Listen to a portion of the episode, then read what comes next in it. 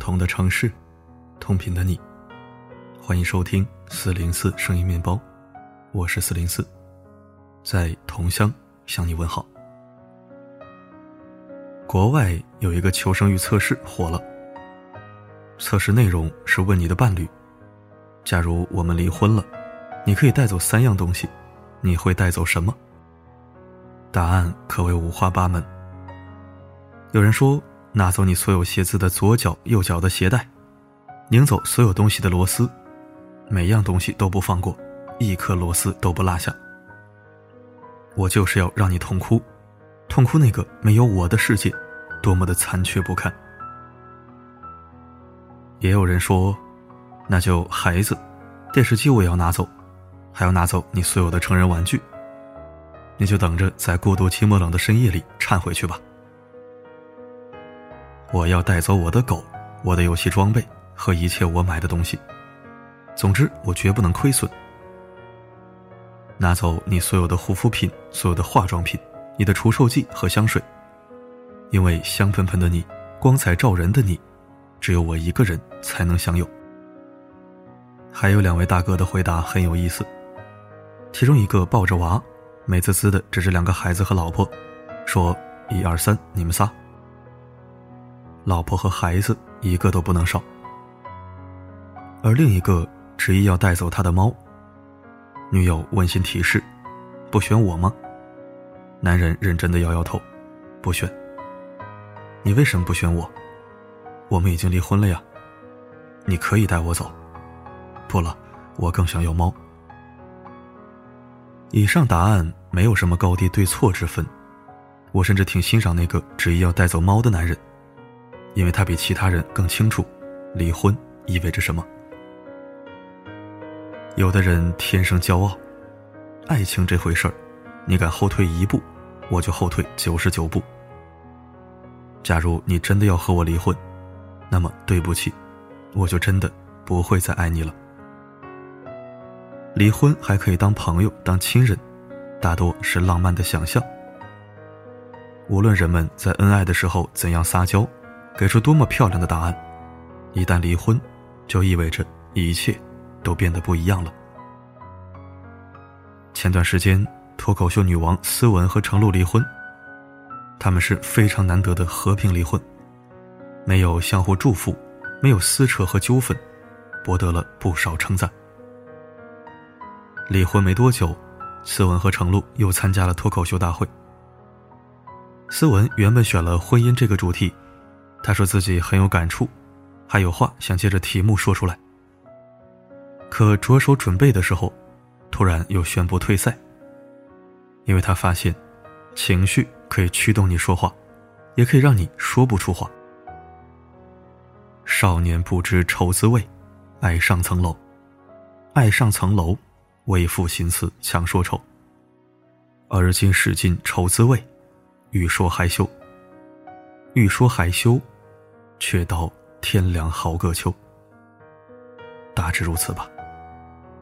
而程璐却像从前一样，站在台上讲和斯文有关的段子，还随口提到了复婚作为搞笑梗，仿佛他们之间依然亲密无间，是彼此生活的主角。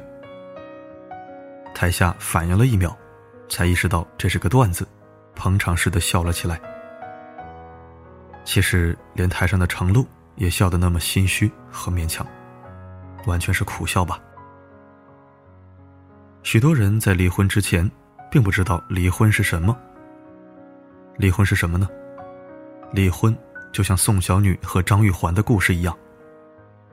离婚后的宋小女，依然可以出于道义为张玉环喊冤，照顾张玉环的母亲，抚养两个孩子，依然可以含着眼泪说：“你还欠我一个抱。”可是，当他们历尽艰辛，真正见面的时候，却发现，即便有一千个拥抱的理由，却唯独少了一个拥抱的身份。在镜头面前，只能彼此对望，心照不宣的拉一拉手。宋小女说：“她要回到现任老公身边去，好好陪陪他。这些年，为了张玉环的案子。”我亏欠我老公太多了，他和谢人在一起的生活，经常是他讲他的故事，我陪着他哭；我讲我的故事，他陪着我哭。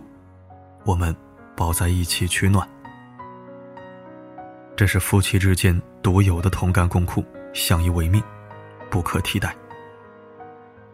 张玉环再好，他和他之间有再多的遗憾，他也已经注定不能再陪她走过后半生。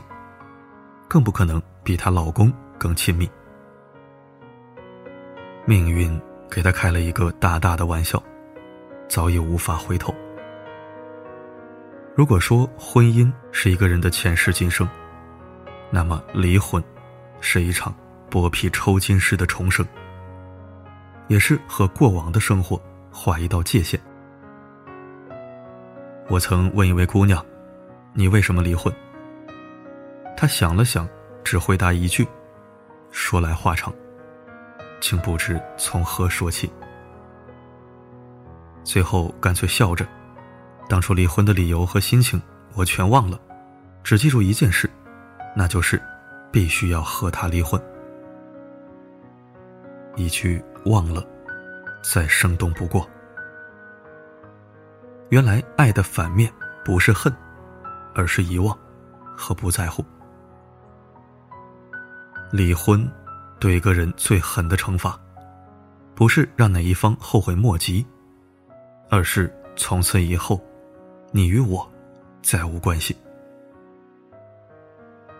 一个人离婚，其实只能带走三样东西：曾经的爱，美好或不够美好的回忆，一切和他有关的未来规划，把他们丢掉。或者封存，在遗失的角落里蒙尘。哪有什么一别两宽，各生欢喜？不过是前尘往事，莫再提及。说真的，我羡慕那些薄情的人。他们永远都有力气，果断离开错误的生活，奔赴新的幸福和可能，连头也不回。骄傲的像猫一样，一旦被弄丢，就再也找不回来了。